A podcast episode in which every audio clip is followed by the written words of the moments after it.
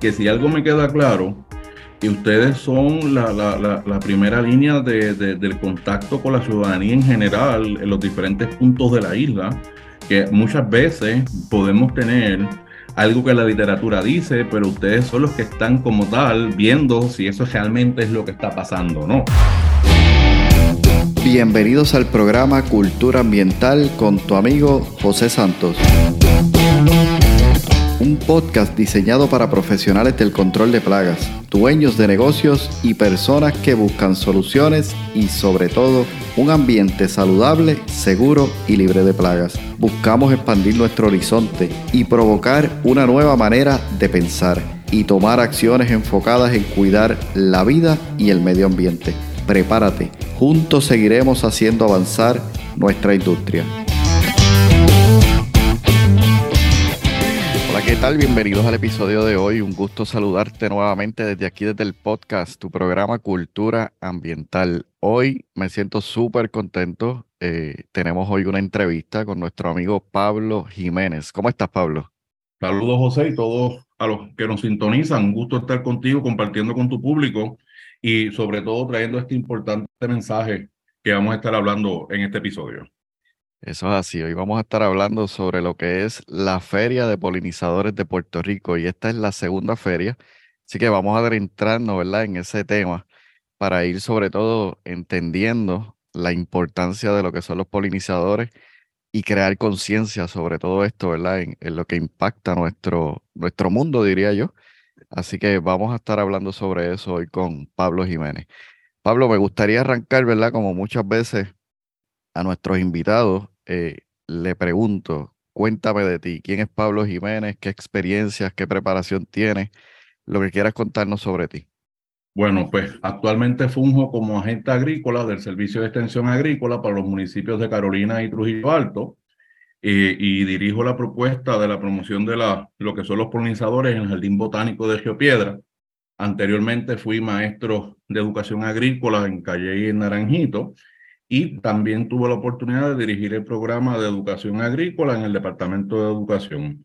Toda esa experiencia nos ha dado donde estamos hoy, que es el hecho de saber de que a pesar de que los temas cogen auge, es importante seguir educando y llevando el mensaje de la importancia de la, en este caso, de la, preservación de las especies y de los hábitats que eh, guardan todos estos polinizadores que muchas veces los damos por hecho pero realmente sin querer queriendo muchas veces pues afectamos su, su estilo de vida o principalmente su hábitat. Definitivamente. Sabes que mencionaste algo ahí que me parece súper importante y quiero resaltar. Aunque los temas, ¿verdad?, toman auge eh, y pueden ser incluso temas que sean trillados en algunos casos, pero mencionaste que es importante seguir educando. O sea, ¿qué importancia tiene eso? No, bueno, de primera intención, eh, nosotros estamos teniendo un cambio de paradigma en cómo veíamos el medio ambiente, en, pues, lo que es la, en la convivencia misma de los seres humanos, en las casas, en los trabajos, y principalmente en el tema de lo que es la producción de alimentos. Antes, cualquier insecto que se veía fuera de lo normal dentro de una plantación era una plaga y había que erradicarlo. Y ahora, pues, vemos que a nivel mundial ya no se está hablando de erradicación, se habla de control de población, ya no se habla de, del uso indiscriminado de, fertilizantes o de plaguicidas, sino pues, mira, hay unos pasos que hay que hacer antes para entonces uno estar seguro que va a utilizar las dosis correctas. Y en ese sentido, nosotros pues estamos cambiando el chip y educando primero a nosotros mismos como profesionales y segundo, pues al público en general, que muchas veces llaman a nuestras oficinas como que, mira, me, me llegó un cigajón, eso me va a picar, mira, no, no le va a picar si no lo molesta y, en ese sentido, pues es que estamos llevando el mensaje y se concentra principalmente en lo que es esta segunda feria de polinizadores que vamos a estar celebrando el 24 de junio, sábado, en el Jardín Botánico Sur, en Geopiedra.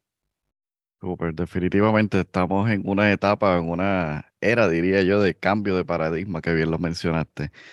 ¿Qué es la polinización antes de entrarnos en, en la feria como tal? Sí, la, la, polinización, la polinización es el movimiento del gameto masculino, que en este caso es polen, dentro de una flor, hacia la parte femenina de la flor.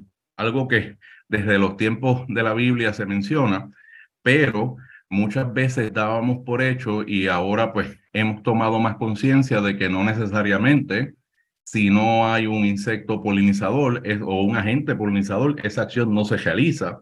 Igualmente, eh, tenemos que tener conciencia de que el 75% de los alimentos que nosotros consumimos dependen directamente de, de que un agente polinizador hizo ese proceso. El 75%, o sea que definitivamente esto tiene un impacto, como mencionaste antes, en lo que es los alimentos y nuestra vida diaria, ¿no? Frutas, hortalizas, plantas de corte, en fin, todo lo que es nuestro quehacer diario está afectado directamente con lo que es la polinización. Wow, definitivamente esto de una manera u otra, o sea, positiva o negativamente, afecta o va a tener un impacto en lo que es nuestra vida eh, diaria, ¿no? Entonces, sé que de ahí eh, quiero, quiero entrar ya en, lo que es la feria. ¿Cómo surge esta iniciativa? ¿Cómo se da y cuál es el propósito específico que tiene?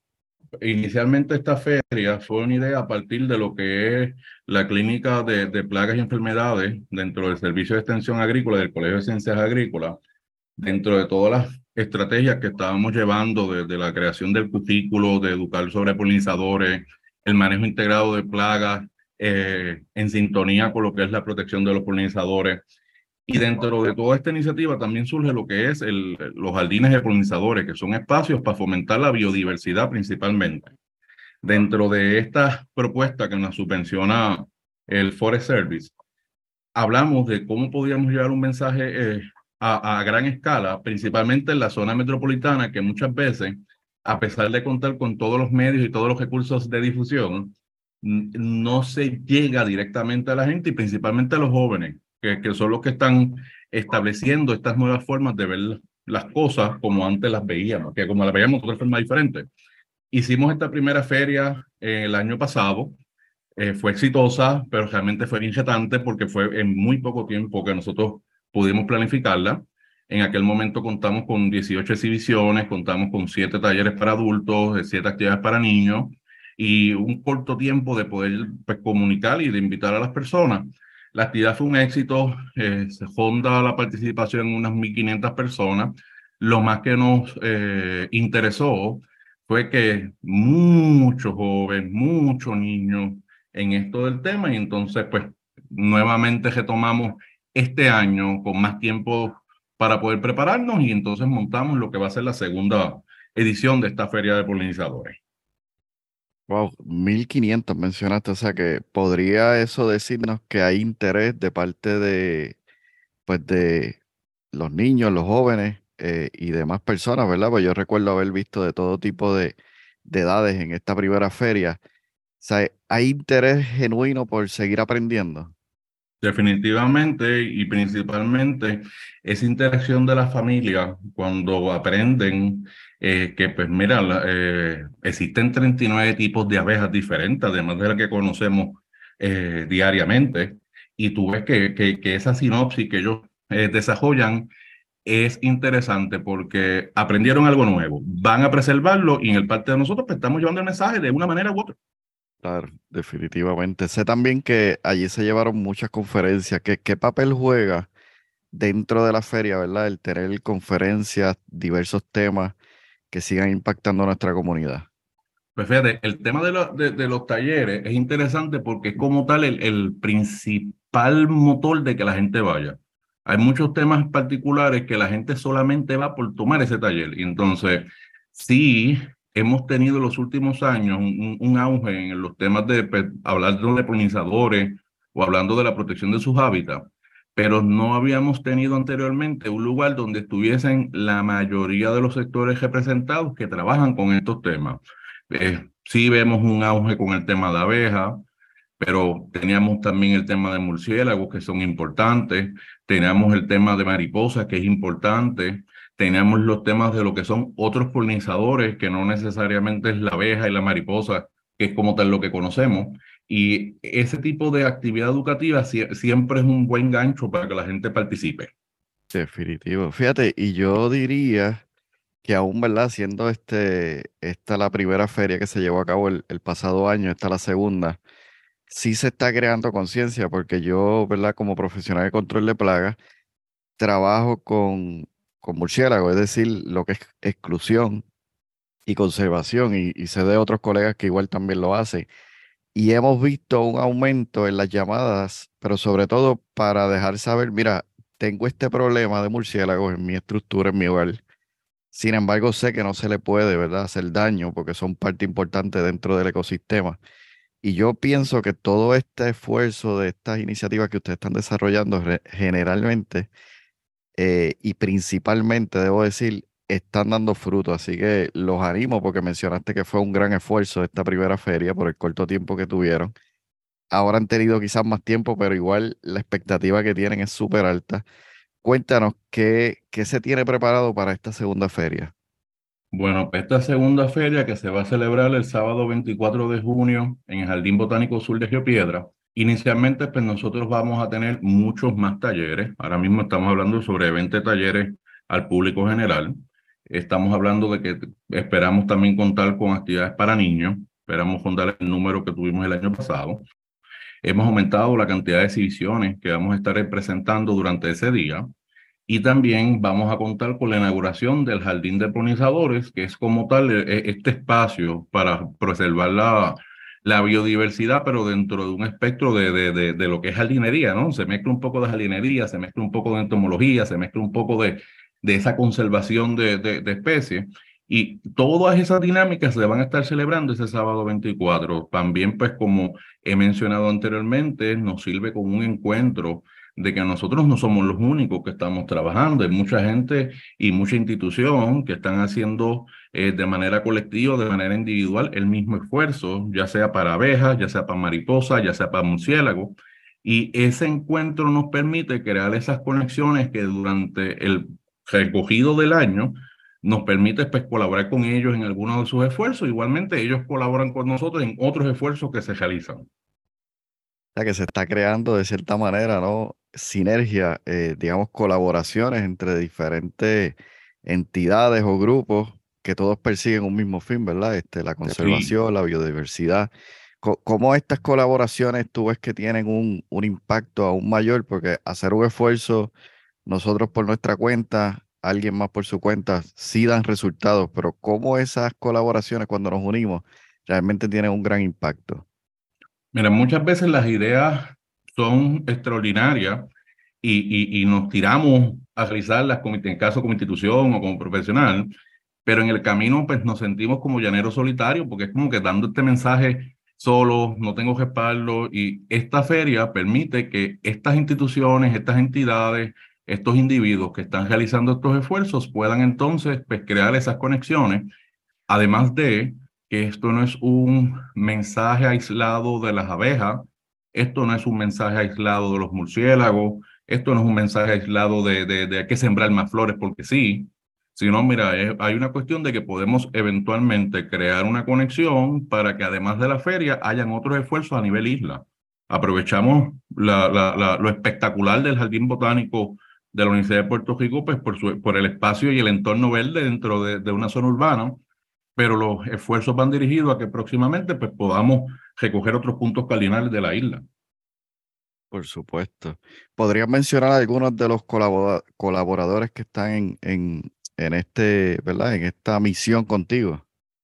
Ahora mismo, pues, tenemos que inicialmente mencionar y agradecer al Servicio Forestal de los Estados Unidos, que son los que nos han dado la mano desde el minuto cero en, estos esfuerzos. Tenemos unos entes de lo que es como tal la Facultad de Ciencias Agrícolas del recinto de Mayagüez. Eh, tenemos personal del Servicio de Extensión Agrícola dentro de lo que es el proyecto del café, lo que es el proyecto de abejas, lo que son los proyectos de alimentación de las educadoras de ciencia de la familia y el consumidor, todos los esfuerzos que se han realizado en los PLUES 4H. También, fuera entonces de lo que es este, el Colegio de Ciencias Agrícolas, nosotros tenemos el programa de conservación de murciélagos, nosotros tenemos el, grupo de Paranaturaleza en sus diferentes eh, focos que están con nosotros siempre dándonos la mano. Eh, nosotros tenemos mariposarios eh, como el del municipio de Vega Baja, el, mariposario del Lequín, el, el mariposario Jardín Tanamá, que es de, el recinto dutuado del UPF, está con nosotros en fin, apicultores. Nosotros tenemos ahora mismo la Escuela Apícola de Atillo, el, licenciado Rafael Solá, que es como tal el, abogado de las abejas.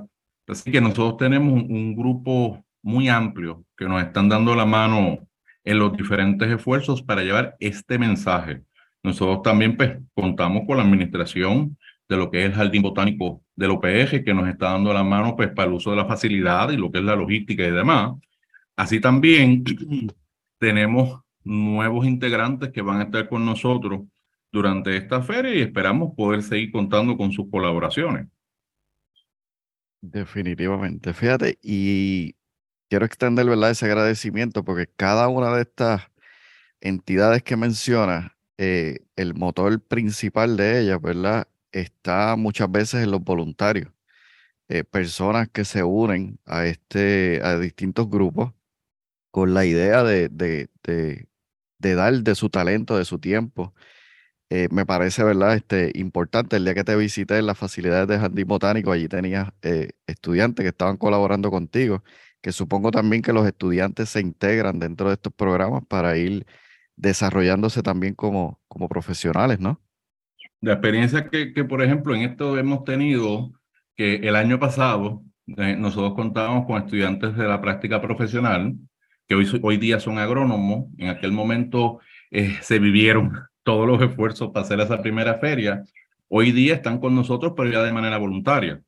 Y están colaborando tanto con la logística de la feria como es también la, el montaje del jardín que estamos trabajando y que vamos a inaugurar ese día.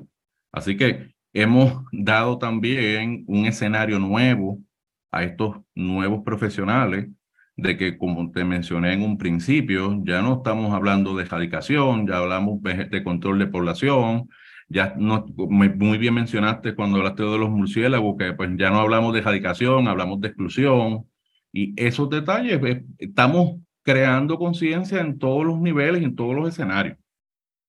Definitivo, definitivo. Y ya que mencionas crear conciencia, cuando hablamos eh, ya más de lo que es la ciudadanía, eh, ¿Qué, dirías que son esos elementos que pueden estar afectando y que quizás los hacemos de manera no intencional, eh, que pueden estar afectando la pérdida de estos agentes polinizadores? Bueno, en primer escenario, es como tal el, el, alterar los hábitats o los escenarios naturales. Nosotros hemos desarrollado pues, el entorno urbano, eh, en algunos casos muy precipitado, esa situación ha provocado que el desplazo de esas especies de lo que entonces era su entorno, pues las hemos movido. Otro caso muy particular y que yo sé que ustedes realizan un esfuerzo eh, monumental con este tema es el uso indiscriminado de los plaguicidas. Muchas veces la gente ve una mosca blanca en sus hogares y pues quiere erradicarla con el químico más fuerte porque esa mosca blanca no puede estar y entonces ese uso indiscriminado pues afecta también la vida de estos polinizadores y muchas veces también pues crean eh, las plagas que ellos no querían, pues crean la resistencia que no era. Y entonces pues todo esto crea una dinámica negativa a mantener esos agentes polinizadores. Otro escenario también que hemos tenido es el uso de especies no adecuadas, principalmente en las zonas urbanas, o la siembra de plantas exóticas o plantas no nativas, plantas invasoras, que eso también ha provocado que cambie la dieta de estos, estos polinizadores, están principalmente buscando comida. Eh, la comida puede ser néctar, la comida puede ser polen, pero si sembramos especies que como tal no lo producen, pues entonces va a haber un desplazo que eventualmente se pierde la población. Y yo recuerdo, principalmente en esa zona sur, cuando uno iba por la autopista, que hace 10 años, uno podía pasar para estos meses que han transcurrido durante este año y uno veía que el cajo estaba lleno de insectos que se pegaron por la cantidad de población que había en la carretera. Hoy día eso no es algo que esté pasando. Muchos científicos están hablando que estos puntos, además de lo que hemos hablado, está principalmente ligado a lo que es el calentamiento global. Y óyeme, lo estamos viviendo en esta semana, como estas olas de calor están entrando y en el caso, por ejemplo, del jardín botánico, nos están trepando a 100 grados eso hay una, eh, afecta negativamente las especies eh, de organismos, así también como de las mismas plantas a la hora de la resistencia de los cambios. Así que todo eso se combina para ser factores detrimentales a la hora de poder conservar y preservar estas especies. Tenemos una gran, una gran labor, ¿no? No solamente, ¿verdad? En el, en el aspecto de nosotros como profesionales, sino además como ciudadanos, ¿no? Estamos enfrentando retos sumamente amplios y en los que definitivamente debemos continuar aprendiendo y poniendo tal vez prácticas que muchas de ellas pueden ser eh, del pasado, ¿no? Cuando hablamos de profesionales de control de plagas, pues hablamos de manejo integrado y muchas veces no queremos como que, hay manejo de integrado otra vez, pero esa es la base, ¿no? Es el fundamento. Y, y me parece que es súper importante. Como profesionales de control de plagas, ¿qué, ¿qué, digamos, uno o dos elementos tú crees que son importantes, además, ¿verdad? De atender las necesidades de nuestros clientes bajo el uso adecuado de plaguicidas ¿qué otras cosas podríamos estar haciendo para realmente aportar y contribuir a, esta causa de conservación de polinizadores? En mi apreciación, inicialmente el monitoreo. Muchas veces eh, damos por hecho de que nos llamaron por, porque hay una especie que la consideramos plaga en un lugar y muchas veces pues esa no es la única especie que está. Hay otras, hay otras especies, principalmente cuando hablamos de insectos, y ese monitoreo es, importantísimo de uno poder identificar, mira, sí, había, había este X cosa, pero también había Y, W, X, que pueden verse afectados si uso eh, el uso de plaguicida o uso un plaguicida con, un ingrediente activo muy letal para estas poblaciones. En, además del el tema del monitoreo, y esto va a sonar como darle Juan a la maraca en el, caso de la población de los de los que controlan plagas, pero la lectura de las instrucciones en la etiqueta, eso es muy importante. Ya, ya hemos visto que los plaguicidas, cuando traen etiqueta, en e, esa etiqueta ya trae unas instrucciones especiales que te están mencionando, mira, esto es para erradicar la mosca blanca, por ejemplo, pero, pero esto también afecta a la abeja. Por eso hay que usarlo eh, antes de las 6 de la mañana o después de las 5 de la tarde, que no haya viento. Eh, esa lectura de instrucciones es bien importante. Y tercero, y esto es lo más importante de todo, la, la, la educación continua. Entonces, no, no, todos los días se aprende algo nuevo. Todos los días se aprende algo nuevo y dentro de la ajetreada vida que tenemos como país, siempre es importante sacar un minuto, dos minutos para aprender algo nuevo en el día y que podamos aplicarlo a, lo que hacemos. Sí, fíjate, y se me ocurre preguntarte qué fuentes, además, ¿verdad?, de estos esfuerzos, como la feria, eh, ¿Qué otras fuentes tú mencionarías que pueden ser útiles para, no solamente para nosotros como profesionales de control de plagas, sino para ciudadanía en general, para continuar, digamos, aprendiendo sobre estos temas que constantemente están en cambio? Pues mira, todas las personas que van a estar exhibiendo o presentando talleres ese día en la feria tienen sus esfuerzos propios, así que eventualmente nosotros vamos a compartir el listado de, conferenciantes, el listado de exhibiciones para que la gente pueda contactarlo más allá de lo que es la feria. Todos realizan esfuerzos, para naturaleza realiza esfuerzos, eh, Servicio Forestal realiza esfuerzos. Eh, ahora mismo, que no se me escape, que va a haber una exhibición del Museo de Historia Natural de la Universidad de Puerto Rico en Geopiedra, que también están haciendo sus esfuerzos. Así que eso sería el primer elemento. Y segundo, nosotros ahora mismo estamos en la parte de servicio de extensión agrícola, eh, uniendo todos los esfuerzos de manera digital dentro de la página web de la, de la Clínica y Diagnóstico de Plagas y Enfermedades. En esa página van a encontrar toda la información concerniente, pues lo que es control de, de, plagas, concerniente a todo lo que es el manejo integrado y concerniente también a todo lo que es la, la protección y los jardines de polinizadores que estamos realizando. Ya que información hay. Información hay y vamos, que esperamos que como dije en un principio, estos esfuerzos sirvan para seguir creando sinergias que a lo mejor dentro de, de todas esas educaciones continuas que ustedes realizan, pudiéramos entonces hablar a posterior algún tipo de encuentro o algún tipo de, de, de, conversatorio sobre lo que es la protección de polinizadores, ¿por qué no? Definitivamente, me parece esa palabrita, me encanta, encuentro, ¿no? Porque ahí es donde es como un nodo, ¿no? Es un punto donde todo llega y hay conexión y realmente pues de ahí salen muchísimas cosas interesantes y, y con gran potencial de seguir este, expandiendo todos esos mensajes. Eh, y, quiero... que si algo, y discúlpeme, y que si algo me queda claro, que ustedes son la, la, la, primera línea de, del contacto con la ciudadanía en general en los diferentes puntos de la isla, que muchas veces podemos tener algo que la literatura dice, pero ustedes son los que están como tal viendo si eso realmente es lo que está pasando o no. Y esa data que ustedes eh, levantan cualitativa y cuantitativamente para nosotros es importante para futuros esfuerzos. Sí, definitivamente. Eso es súper, súper importante. Eh, quiero que me repita, porque no, quiero pasar por alto, ¿verdad? Seguimos eh, adentrándonos en el tema.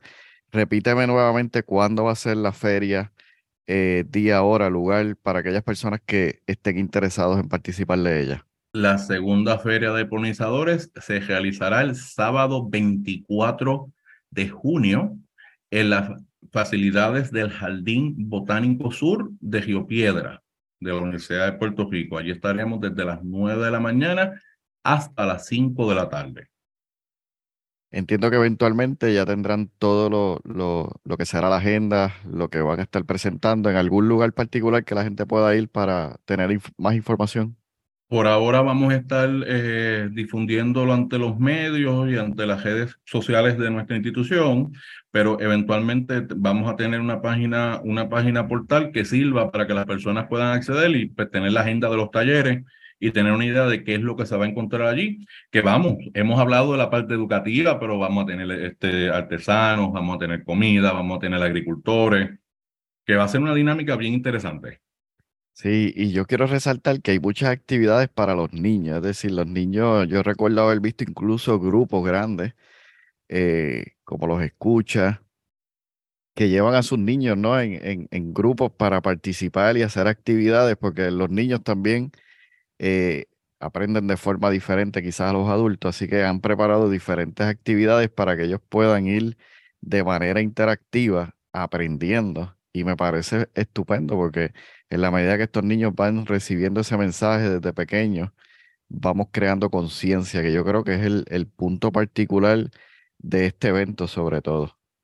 Ahora mismo, que no se me escape que dentro de esa dirección de, de los niños, nosotros vamos a contar con personal de lo que es el Centro de Tecnología e Información del municipio de Cagua, el museo que se conoce como CTTEC, va a estar con nosotros ese día. Así que sí, estamos enfocando también en las actividades hacia los niños para que esto sea una dinámica para ellos más interactiva. Y, mira, cuando yo era joven, niño, nos decían lo importante que era sembrar árboles, por ejemplo, pero ahora sí es importante sembrar árboles, pero fíjate, también es importante se siembran porque atraen abejas, tiran flores, crean unas dinámicas que antes no se mencionaban. Y eso es parte de lo, de, de lo que nosotros estamos logrando, que no es una sola cosa. Esto es diferentes, eh, diferentes eh, puntos que se afectan haciendo acciones positivas en pro del ambiente y en este caso en conservación de los agentes polinizadores. Claro, y, y sumando a eso, eh, las necesidades que se tienen hoy día son muy distintas, ¿no? A cuando nos criábamos nosotros. Entonces, me parece estupendo que estén siendo proactivos y no reactivos ante esas necesidades que se tienen. Así que en ese sentido, eh, te felicito igual al equipo de trabajo que está detrás de todo esto, porque realmente es un esfuerzo grandísimo el que están haciendo. Así que los animo a que sigan y que no solamente tengamos una segunda feria, sino que sean tres, cuatro, cinco y muchas más que, que se lleven a cabo. Confiamos en poder lograrla. Sí, estamos preparándonos pues, para que esta segunda sea, sea más, más grande, de, de mayor cantidad, de mayor calidad de lo que fue la pasada, porque lo que estamos buscando, como le dije, llevar el mensaje de una u otra manera. Estupendo.